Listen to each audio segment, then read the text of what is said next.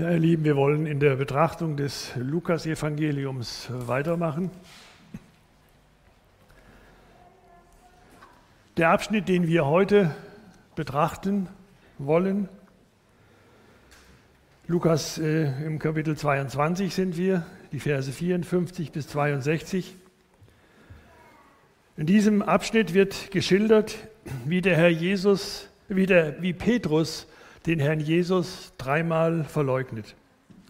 Um aber das alles besser einzuordnen und zu verstehen, lesen wir auch noch mal die Vorgeschichte dazu. Über die hat der Sebastian Gärtner vor drei Wochen gepredigt. Das sind die Verse 31 ähm, bis, bis 34. Die lesen wir noch mit dazu. Lukas Kapitel 22, die Verse 31 bis 34. Der Herr aber sprach, Simon, Simon, siehe, der Satan hat euer begehrt, euch zu sichten wie den Weizen.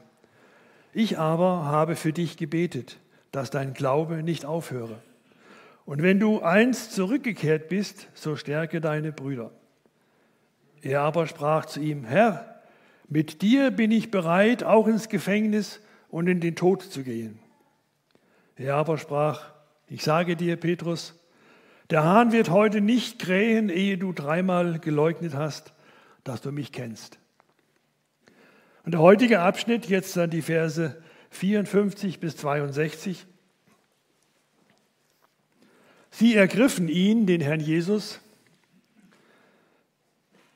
Sie ergriffen ihn aber und führten ihn hin und brachten ihn in das Haus des hohen Priesters, des, hohen Priesters.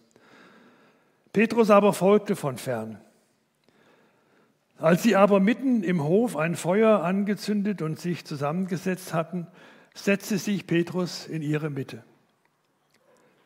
Ich sah ihn aber eine Magd bei dem Feuer sitzen und blickte ihn scharf an und sprach, auch dieser war mit ihm. Er aber leugnete und sagte, Frau, ich kenne ihn nicht. Und kurz danach sah ihn ein anderer und sprach, auch du bist einer von ihnen. Petrus aber sprach, Mensch, ich bin's nicht. Und im Verlauf von etwa einer Stunde behauptete ein anderer und sagte, in Wahrheit, auch dieser war mit ihm, denn er ist ein Galiläer. Petrus aber sprach, Mensch, ich weiß nicht, was du sagst. Und sogleich, während er noch redete, krähte der Hahn. Und der Herr wandte sich um und blickte Petrus an. Und Petrus gedachte an das Wort des Herrn, wie er zu ihm sagte, ehe der Hahn kräht, wirst du mich dreimal verleugnen. Und Petrus ging hinaus und weinte bitterlich.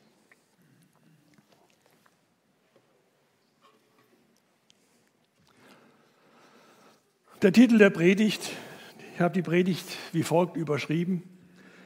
Wer sich in Gefahr begibt. Punkt, Punkt, Punkt. Die Geschehnisse, die wir gerade in unserer Predigtreihe betrachten, ereignen sich in einer Woche, aus der die Kirche zum Gedenken daran die Karwoche gemacht hat. Es war Gründonnerstagabend die Einsetzung des Gedächtnismahls war erfolgt. Das Gedächtnismahl des alten Bundes hatte eine neue Bedeutung bekommen. Die Millionen von geschlachteten Lämmern waren alle ein Hinweis darauf, dass einmal das Lamm Gottes kommen würde, geschlachtet würde, um die Sünde der Welt hinwegzunehmen. Dieses neue Mahl, dieses Gedächtnismahl hat eine neue Bedeutung bekommen. Die ganze Truppe hatte sich jetzt in den Garten Gethsemane zum Übernachten zurückgesetzt, zurückgezogen. Wir haben von dem Gebetskampf Jesu gehört, den seine Jünger verschlafen haben. Die Aufforderung des Herrn Jesus, wacht und betet, damit ihr nicht in Versuchung kommt, wird in der heutigen Betrachtung noch eine Rolle spielen. Ebenso auch Jesu Ausspruch, der Geist ist zwar willig, das Fleisch aber schwach. Dass sie nach diesem anstrengenden Tag müde waren, das kann ich gut verstehen. Der Herr Jesus hatte ihnen an diesem Abend noch viel zu sagen gehabt. Johannes berichtet davon in seinem Evangelium in den Kapiteln 13 bis 17, in insgesamt 169 Versen. Das war schon viel. Und vieles war ihnen unverständlich, haben sie überhaupt noch nicht verstanden gehabt. Und mittlerweile war es auch spät geworden und es lag ein langer Tag hinter ihnen. Sie wurden aber jäh aus ihrem Schlaf herausgerissen, als die Volksmenge, die Kohorte der Römer, gefolgt von den Dienern der hohen Priester und der Pharisäer, auftauchten. Diese nahmen ihren geliebten Herrn und Meister gefangen und führten ihn ab. Das war die Nacht, als die Finsternis das Licht der Welt, das Licht des Lebens auslöschen wollte. Nun herrschte große Verwirrung, Chaos, Durcheinander. Ein Versuch der Gegenwehr scheiterte kläglich und alles rennt letztendlich weg, um seine eigene Haut zu retten. Dass die Häscher durchaus auch Mitläufer und vermutlich, äh, vermutliche Mittäter bzw. Unbeteiligte im Visier hatten, wird uns aus dem Markus-Evangelium berichtet. Ein junger Mann folgte ihm nach. Der war mit einem Leinengewand bekleidet auf der bloßen Haut und sie griffen nach ihm. Er aber ließ das Gewand fahren und floh nackt. Man vermutet, dass dieser junge Mann Johannes, Johannes Markus gewesen ist, der spätere Evangelist. Denn wer hätte sonst von diesem Ereignis wissen können, als nur er. Übrigens werden alle Ereignisse dieser Woche in allen vier Evangelium berichtet.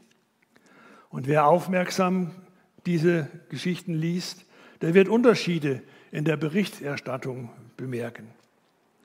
Das sollte aber kein Problem darstellen, da die verschiedenen Berichte einzelne Details näher erläutern und sich gegenseitig ergänzen und sich nicht widersprechen. Und ich werde auch verschiedentlich auf die Berichte der anderen Evangelisten verweisen und zurückgreifen. Über den ersten Teil des heutigen Abschnittes, über den Vers 54, da gehen wir relativ zügig hinweg. Der Jesus wird abgeführt und vor die Anklagebehörden gebracht. Er erlebt insgesamt sechs verschiedene Prozesse, bevor er zur Kreuzigung verurteilt wurde. Drei von diesen Verhören, von diesen Prozessen werden von den Juden bestritten und die anderen drei vor den römischen Behörden. Diese einzelnen Stationen werden wir aber in den nächsten Wochen, in den nächsten Predigen dann näher betrachten. Die Geschehnisse der heutigen Betrachtung ereignen sich im Hof des Hauses des hohen Priesters Kaiphas beziehungsweise seines Schwiegervaters Hannas. Und wir werden wir, äh, und äh, hier werden wir sehen, dass wer sich in Gefahr begibt, der Volksmund ergänzt, wird darin umkommen. Aber so viel sei schon verraten, der Volksmund hat nicht immer recht. Wir können drei Phasen der Ereignisse erkennen. Erstens der Weg nach unten, zweitens ganz unten und drittens der Weg nach oben. Wir wollen im Folgenden auch nicht mit dem Finger auf den Petrus zeigen, denn tatsächlich ist seine Geschichte auch unsere Geschichte. Wir sind Petrus gar nicht so unähnlich. Wir alle, die wir Christus kennengelernt haben, wir alle, die wir zu Christus gehören, wissen, was es heißt, zu stolpern, zu straucheln, von der Versuchung überwältigt zu werden und zu fallen. Zum einen ist es eine Geschichte der Enttäuschung, der Demütigung. Es ist eine traurige Geschichte. Und doch ist sie auch eine stärkende und hoffnungsvolle Geschichte, wie sie zu ihrem Ende gekommen ist. Wir werden sehen, wie sie ausgegangen ist. Es ist eine Geschichte der Zerstörung und der Wiederherstellung. Der erste Punkt, der Weg nach unten. Er beginnt eigentlich bereits am Donnerstagabend im Obersaal. Der Herr Jesus warnt Petrus und die Jünger. Der Herr aber sprach, Simon, Simon, siehe, der Satan hat euch begehrt, euch zu sichten wie den Weizen. Petrus schlägt diese Warnung in den Wind, beziehungsweise, beziehungsweise meint, ihn betreffe sie nicht. Er fühlt sie stark. Er ist der Meinung, ihm könnte nichts passieren. Wir wollen hier nicht alle die Textstellen herbeiholen, in denen Petrus vollmundig und mit breiter Brust behauptet, dass er auf jeden Fall auf Jesus Seite stehen wird, bis hin zu Gefängnis und gar den Tod. Wir sind alle der festen Überzeugung, dass Petrus den Herrn Jesus von Herzen lieb hatte und seine Äußerungen wirklich ernst gemeint waren. Er war fest überzeugt davon, dass er standhalten kann. Aber er hatte sich maßlos überschätzt.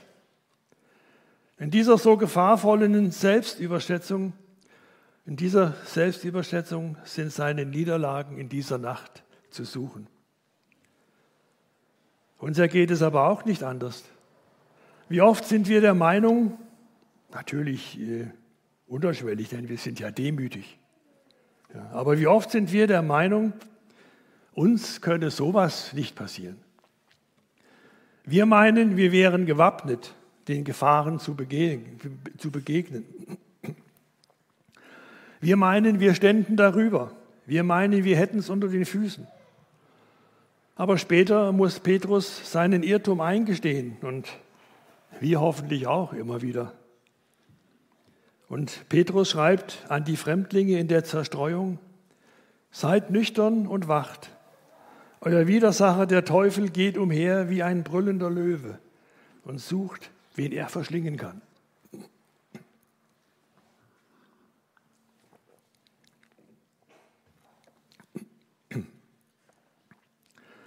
Hier und jetzt ist Petrus noch der Meinung, mit diesem brüllenden Löwen fertig zu werden und sich in die Höhle des Löwen begeben zu können. An den nächsten Hinweis von dem Herrn Jesus erinnert er sich auch nicht mehr.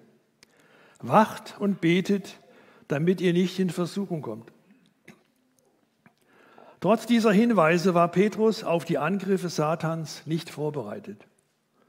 Der Geist war zwar willig, das Fleisch aber schwach.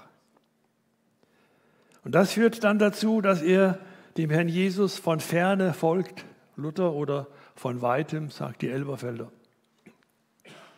Grundsätzlich ist es gefährlich, Jesus von ferne, von weitem zu verfolgen. So wie es unmöglich ist, ein wenig schwanger zu sein, so ist es nicht möglich, Jesus von ferne zu folgen. Entweder man ist ein Christ und folgt ihm und seinen Geboten, wie Johannes das schreibt.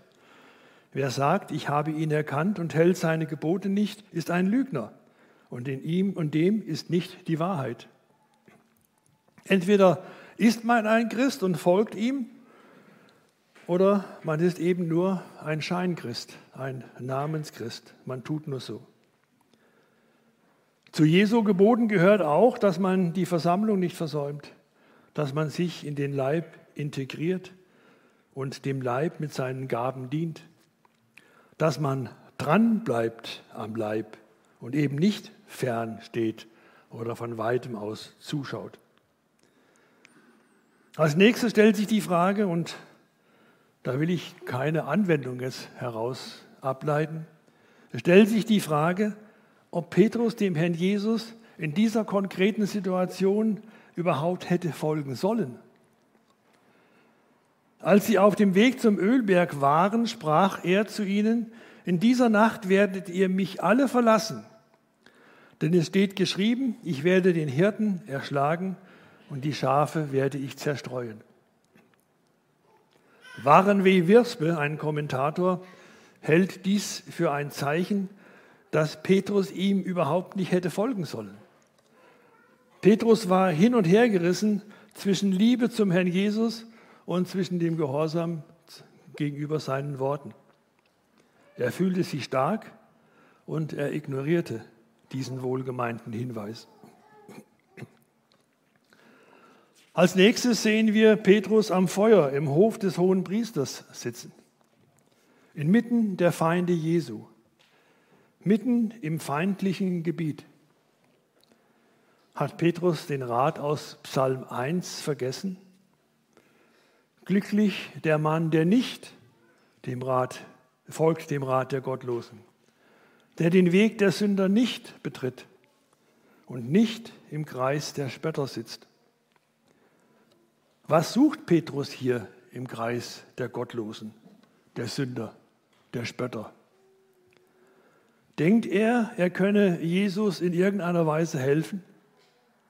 Oder will er dem Herrn Jesus immer noch beweisen, dass dieser ihn vollkommen unterschätzt hat?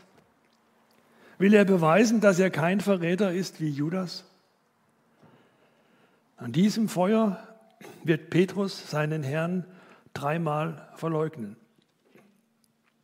aber an einem anderen Kohlenfeuer wird sein Herr ihn wieder herstellen.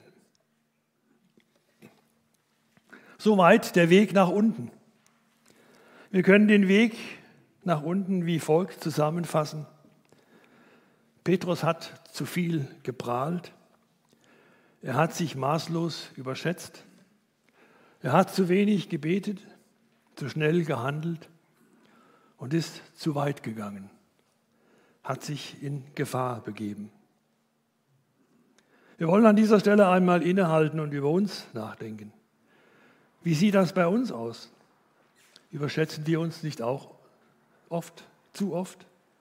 Meinen wir, nur weil wir vielleicht schon lange dem Herrn Jesus folgen, immer immun gegenüber den Versuchungen des Satans zu sein? Der Widersacher, der Teufel, geht immer noch umher wie ein brüllender Löwe und sucht, wen er verschlingen kann. Er hat seine Strategie nie aufgegeben. Immer noch gilt, was Petrus aufgrund seiner Erfahrungen später in seinem Brief schreibt, seid nüchtern, wacht, haltet an am Gebet. Paulus gibt den Korinthern den guten Rat, darum wer meint, er stehe, solle zusehen, dass er nicht falle. Wir müssen schon wachsam sein. Wir müssen feststehen, wenn wir durch die Straßen gehen. Wir müssen tun wie Hiob. Einen Bund habe ich mit meinen Augen geschlossen. Wir müssen, wir müssen wachsam sein, wenn wir am Fernseher sitzen. Sollen wir den nächsten Zapp noch drücken? zurückkehren zu dem Sender, den wir gerade noch mit letzter Kraft und mit Gottes Hilfe verlassen haben? Wir müssen wachsam sein, wenn wir am PC sitzen. Wir haben es vorhin gesehen, die Taste auf dem Bild, von, das uns der Stefan mitgebracht hat. Der nächste Klick, die nächste Enter-Taste, schaffen wir die noch wirklich? Das Smartphone haben wir immer dabei. Ein schneller Tipp, ein schneller Wisch. Wir meinen es im Griff zu haben und fallen darauf herein.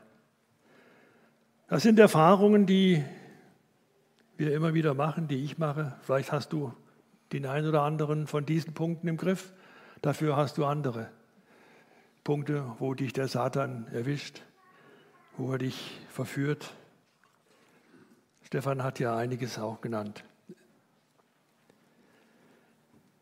Wie oft riskieren wir den Blick durchs Schlüsselloch?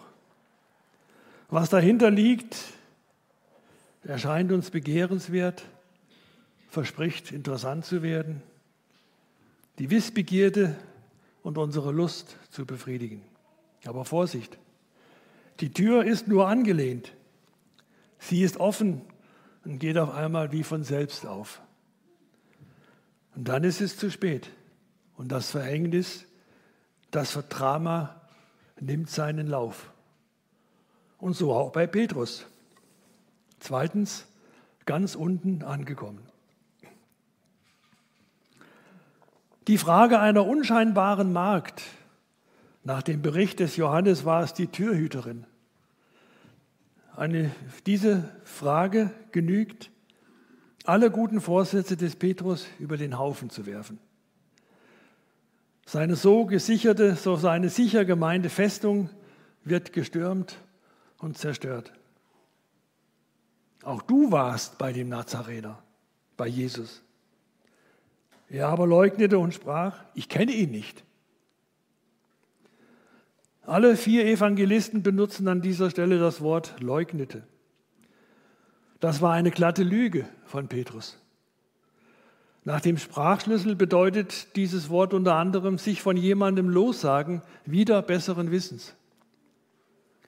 Er will mit Jesus nichts zu tun gehabt haben. Er sagt sich öffentlich von ihm los. Und hierin liegt der Verrat. Vielleicht hatte er sich schon was zurechtgelegt, wie er seinen Meister vor dem hohen Priester, dem Sanhedrin oder gar Pilatus hätte verteidigen können. Ich spekuliere jetzt einfach mal. Aber diese kleine Magd, die Äußerung vor den unscheinbaren Knechten, die hat ihn überrumpelt. Damit hat er nicht gerechnet. Der Teufel hat diese Magd ohne ihr Wissen geschickt ausgewählt und gebraucht um alle Pläne und Vorstellungen des Petrus zunichte zu machen und ihn zu Fall zu bringen.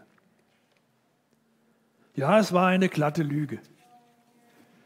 Und wir wissen aus Erfahrung, dass die erste Lüge zwar die leichteste, aber auch die schwerste, die folgenreichste ist. Denn jede weitere Lüge baut auf dieser ersten auf, folgt zwangsweise dieser ersten Lüge.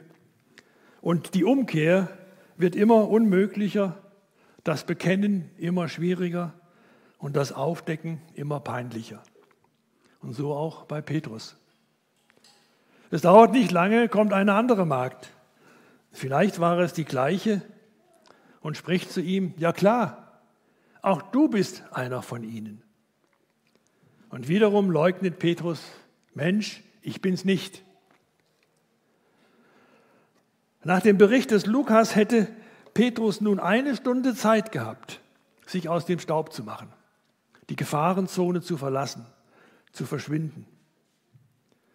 Aber aus irgendeinem Grund bleibt er und erlebt die letzte niederschmetternde Niederlage. Ein anderer, so Lukas, einer von den Knechten des hohen Priesters, ein Verwandter dessen, dem Petrus das Ohr abgeschlagen hatte, so berichtet uns Johannes, sagte, in Wahrheit, auch dieser war mit ihm, denn er ist ein Galiläer. Sah ich ihn nicht in dem Garten bei, bei ihm? Petrus aber sprach, Mensch, ich weiß nicht, was du sagst. Und nach den Berichten von Matthäus und Markus fängt er sogar an, sich zu verfluchen und zu schwören. Ich kenne diesen Menschen nicht. Und sogleich, während er noch redete, krähte der Hahn. Petrus, Petrus ist am Tiefpunkt angekommen. Lukas berichtet, dass er in diesem Augenblick Blickkontakt mit dem Herrn Jesus bekommt. Und der Herr wandte sich um und blickte Petrus an. Was muss das für ein Blick gewesen sein? Jesus hatte gerade die tiefste Erniedrigung von und vor dem hohen Priester und dem ganzen hohen Rat erdulden müssen. Während sich das Drama im Hof abspielte, hatte sich ein anderes Drama vor diesem Gericht abgespielt. Und einige fingen an, ihn anzuspeien und sein Gesicht zu verhüllen und ihn mit Fäusten zu schlagen und zu ihm zu sagen, Weissage. Und die Diener schlugen ihm ins Gesicht. Petrus fängt diesen Blick auf, sieht seinen Meister so verunstaltet, bespien, geschlagen und gedemütigt stehen. Aber das wird es noch nicht gewesen sein. Der Blick des Herrn Jesus voller Liebe und voller Traurigkeit, aber ohne Vorwurf. Das hat Petrus überwältigt. Das hat ihn zusammenbrechen lassen. Und Petrus erinnerte sich an das Wort des Herrn, wie er zu ihm sagte, bevor der Hahn heute kräht, wirst du mich dreimal verleugnen. Es war Petrus Selbstvertrauen, seine Selbstüberschätzung, sein Stolz, die ihn zu Fall gebracht haben. Er hatte geglaubt, stark zu sein und mit jeder Versuchung fertig zu werden. Er hatte nicht auf die warnenden Worte seines Herrn gehört. Und er hatte Jesus nicht ernst genommen. Er dachte, es besser, wissen, es ist besser zu wissen als sein Herr und Meister. Er war eines Besseren belehrt worden. Er hatte eine furchtbare Erfahrung machen müssen. Er würde uns, es würde uns nicht wundern, oder es hätte uns nicht gewundert, wenn er den Weg des Judas gegangen wäre und sich erhängt hätte. Aber er ging nicht hinaus, um sich zu erhängen. Petrus ging hinaus und weinte bitterlich.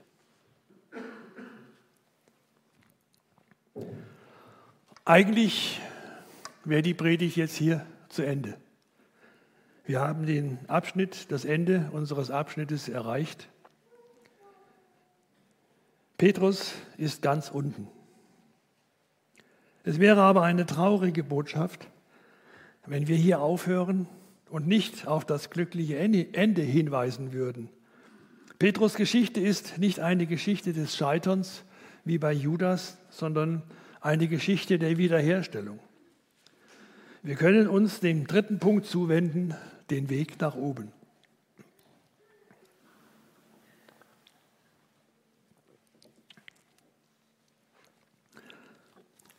Satan möchte eine Seele an den Rand der Verzweiflung bringen, damit sie sich ohne Reue in die Hölle stürzt, wie Judas es tat. Aber unser Herr will eine Seele an den Punkt der Verzweiflung bringen, damit sie um Vergebung und Barmherzigkeit schreit und durch Reue zum Herrn Jesus zurückfindet. Das hat Petrus getan. Und es bewahrheiten sich die Verheißungen Gottes, wie sie im Propheten Jesaja stehen. Denn so spricht der Herr, der der Hohe und der Erhabene, der in Ewigkeit wohnt und dessen Name der Heilige ist. In der Höhe und im Heiligen wohne ich und bei dem, der zerschlagenen und gebeugten Geistes ist. Warum? Um zu beleben den Geist der Gebeugten und zu beleben das Herz der Zerschlagenen. Auch das Gebet des Herrn Jesus ist erhört worden. Ich aber habe für dich gebetet, dass dein Glaube nicht aufhört. Und wenn du einst zurückgekehrt bist, so stärke deine Brüder. Wir wissen nicht, wie es Petrus zwischen der Flucht aus dem Hof des hohen Priesters und dem Ostersonntag ergangen ist. Petrus war einer der ersten, der den auferstandenen Jesus sehen durfte. Johannes, übrigens, der Johannes war auch in diesem Hof. Der hat auch an diesem Feuer gesessen. Aber von ihm erfahren wir nichts, wie er sich verhalten hat. Dieser Johannes berichtet uns, wie es mit dem Petrus und seiner Beziehung zu dem Herrn Jesus weiterging. Wir müssen dazu das Johannesevangelium aufschlagen bei Kapitel 21. Und das ist eine so schöne Geschichte, dass wir uns die Zeit nehmen, sie zu lesen und etwas näher zu betrachten. Nach all dem Dunkel, das wir bisher sehen mussten, tut sich hier ein Lichtblick auf. Schlagen wir auf, Johannes Kapitel 21.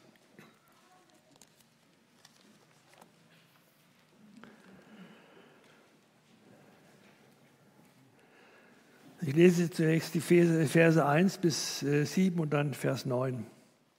Nach diesem offenbarte Jesus sich wieder den Jüngern am See von Tiberias. Er offenbarte sich aber so.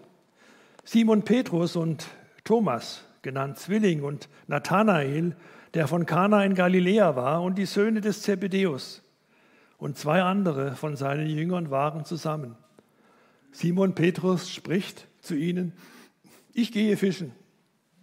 Sie sprachen zu ihm, auch wir gehen mit dir. So gingen sie gingen hinaus und stiegen in das Schiff, und in jener Nacht fingen sie nichts. Als aber schon der frühe Morgen anbrach, stand Jesus am Ufer, doch wussten die Jünger nicht, dass es Jesus war.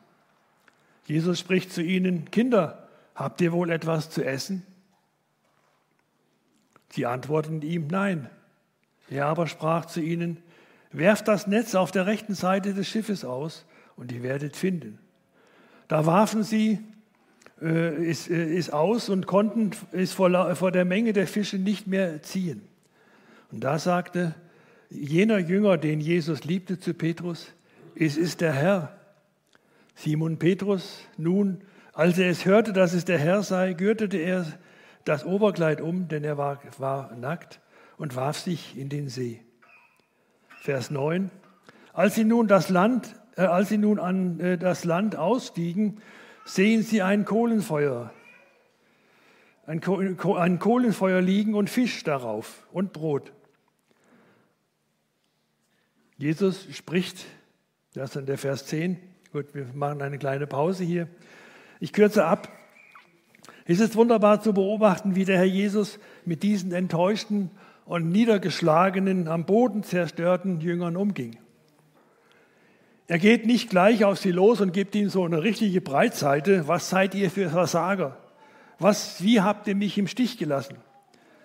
Wie habt ihr alle meine Warnungen in den Wind geschlagen? Warum habt ihr nicht auf uns gehört, auf mich gehört und, und, und. So eine Breitseite, das könnte von mir kommen, aber der Herr Jesus ist nicht so.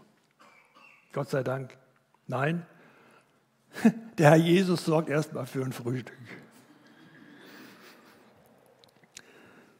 Er sorgt erstmal für eine entspannte Atmosphäre. Er sorgt erstmal dafür, dass sie sich leiblich stärken. Das gefällt mir. Die, die mich kennen, wissen sicherlich, wie mir das gefällt. Erstmal was essen. Erstmal frühstücken. Wir lesen weiter ab Vers 15. Als sie nun gefrühstückt hatten, spricht Jesus zu Simon Petrus, Simon, Sohn des Johannes, liebst du mich? Und hier müssen wir jetzt mal genauer hingucken. Hier gibt's, macht er, ich weiß nicht, ob das Wort Wortspiel das richtige, der richtige Ausdruck ist. Der Jesus interaktiert mit dem Petrus, ja. Der Jesus benutzt hier das Wort Agape, die aufopfernde, die selbstlose, die hingebende Liebe. Er fragt den Petrus, liebst du mich? Agapest du mich? Mehr als diese. Ist auch interessant. Er erwartet von allen diesen Jüngern, die da jetzt da sind, eine hingebende, aufopfernde Liebe. Und er verlangt von dem Petrus, dass er ihn noch mehr agapet als diese. Ja, man muss mal sich vor Augen führen, was der Herr Jesus hier, ja, ich will jetzt sagen, für einen Anspruch stellt, aber auf welcher Ebene er sich bewegt. Er sagt also, Simon, Sohn des Johannes, liebst du mich, agapest du mich mehr als diese? Und er, der Petrus, spricht zu ihm, ja Herr, du weißt, dass ich dich lieb habe. Das ist ein anderer Ausdruck. Phileo steht da. Das steht für, die, für jemanden gern haben, ein guter Freund zu sein. Petrus hat erkannt, dass er die Ebene des Herrn Jesus, die eigentlich an ihn gefordert wird, nicht erreichen kann. Er hat ja bewiesen, dass er das nicht schafft. Ja, er spricht, er geht eine Stufe tiefer. Ja, Herr, du weißt, dass ich dich lieb habe. Spricht er zu ihm, weide meine Lämmer. Wieder spricht er zum zweiten Mal zu ihm, Simon, Sohn des Johannes, liebst du mich, agapest du mich? Und jetzt lässt er die anderen schon weg. Sohn des Johannes, Sohn des Johannes, agapest du mich? Er spricht zu ihm, ja Herr, du weißt, dass ich dich lieb habe, dass ich dich phileo. Spricht er zu ihm, hüte meine Schafe. Und er spricht zum dritten Mal zu ihm, Simon, Sohn des Johannes, hast du mich lieb? Jetzt geht der Herr Jesus auf die Stufe des Petrus. Ja. Er weiß, er weiß ganz genau, dass der Petrus das nicht erreichen kann. Er neigt sich herunter und fragt ihn, Sohn des Johannes, hast du mich lieb? Petrus aber wurde traurig, dass er zum dritten Mal zu ihm sagte, hast du mich lieb? Filierst du mich? Und sprach zu ihm, Herr, du weißt alles, du erkennst, dass ich dich lieb habe. Und Jesus spricht zu ihm, weide meine Schafe. Welch ein herrliches Bild. Welch eine liebevolle Szene. Welche Gnade und welche Barmherzigkeit. Am Kohlenfeuer im Hof des hohen Priesters hat Petrus den Herrn dreimal verleugnet. Hier am Kohlenfeuer am See darf er dreimal seine Liebe und seine Zuneigung zu ihm beteuern. Er weiß, dass er, dass er der Meinung gewesen war, Agape-Liebe üben zu können. Er wollte dem Herrn Jesus treu bleiben bis zum Tod.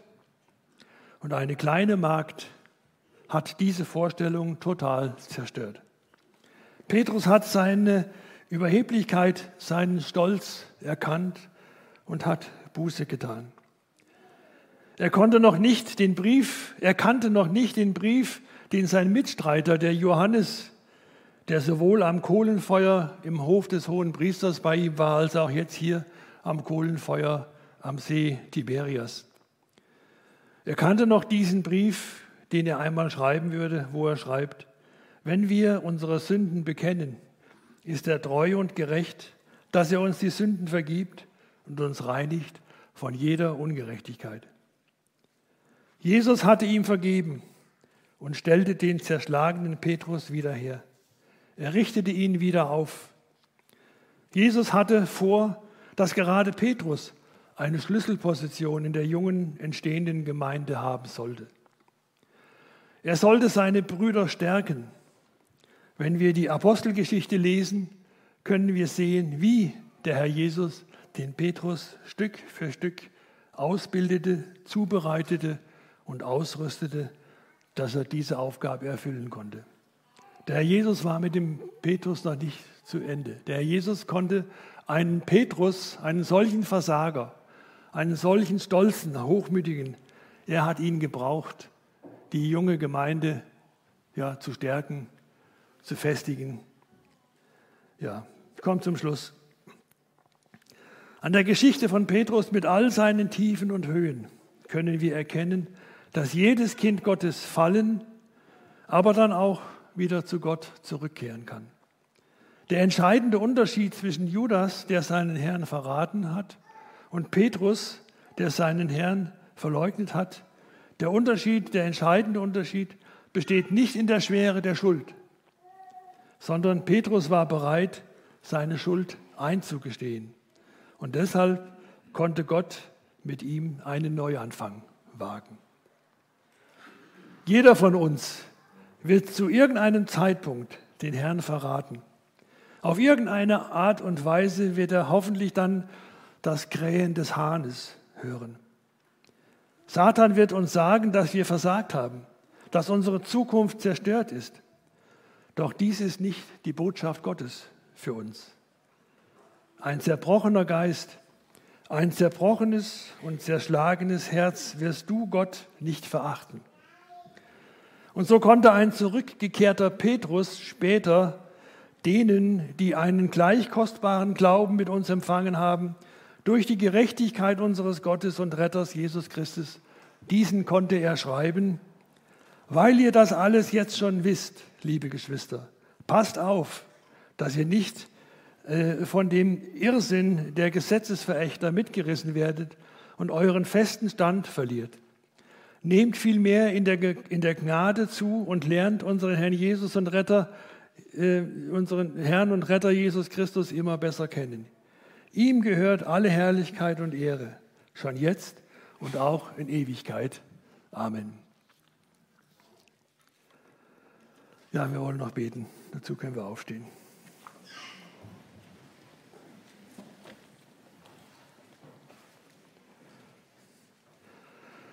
Herr Jesus, hier steht auch so ein Petrus vor dir der immer wieder strauchelt, immer wieder fällt, immer wieder denkt, er habe alles unter den Füßen. Und du bist derjenige, Herr Jesus, der diesen Petrus, den Petrus, den wir eben gesehen haben, und alle die Petrus, die jetzt vor dir stehen, du bist derjenige, der sie immer wieder aufrichtet, der immer wieder Gnade gewährt, der immer wieder barmherzig ist der nie aufgibt mit uns. Herr, lass uns diese Geschichte vor Augen haben, wenn wir in diesen Tag gehen, in diese Woche gehen. Lass uns daran denken, Herr, was du uns gesagt hast und schick uns immer wieder einen Hahn, der rechtzeitig kräht. Amen.